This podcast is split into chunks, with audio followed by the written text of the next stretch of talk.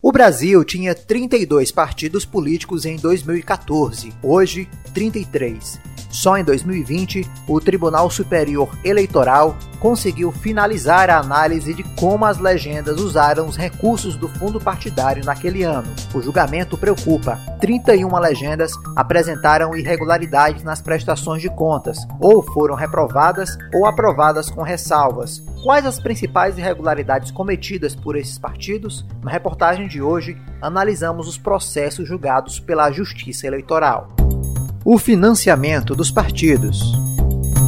Com um atraso de cinco anos, o Tribunal Superior Eleitoral concluiu nos últimos dias o julgamento de 32 prestações de contas de partidos políticos no país. 20 delas foram reprovadas, 11 apresentaram irregularidades leves e conseguiram aprovação, e apenas uma cumpriu com as obrigações da lei. A falha mais comum é a falta de comprovação nos gastos, Ministros do TSE identificaram indícios de documentos falsos e uso do dinheiro público em atividades que não têm relação com a política. A corte apontou um caso em que o partido não conseguiu comprovar como gastou 93% do que recebeu de verba partidária em 2014. Como punição, o TSE obrigou a devolução de 27 milhões de reais e suspendeu o pagamento das cotas, valores que são repassados mensalmente aos partidos. Esse dinheiro, que as siglas não conseguem comprovar, é público e é transferido aos dirigentes partidários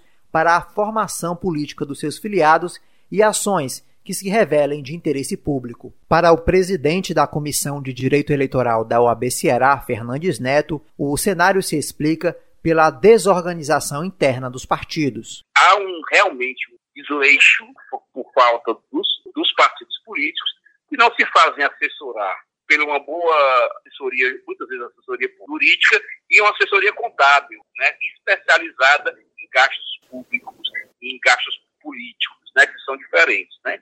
Na verdade, já se viu loucura, já se viu a compra de um helicóptero com dinheiro do fundo partidário, nós já vemos isso na imprensa, e é gastos com pessoas da mesma família dos partidários, com empresas ligadas aos dirigentes partidários.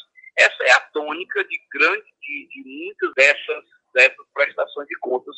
O desleixo com o dinheiro público acaba alimentando um sentimento comum que a população em geral tem dos políticos e dos partidos: a desconfiança.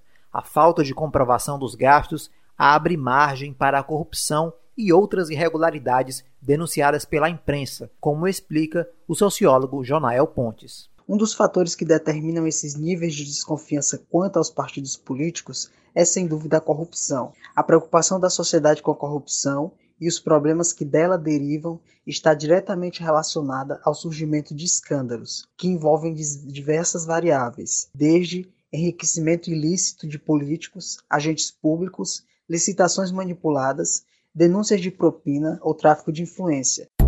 O financiamento dos partidos.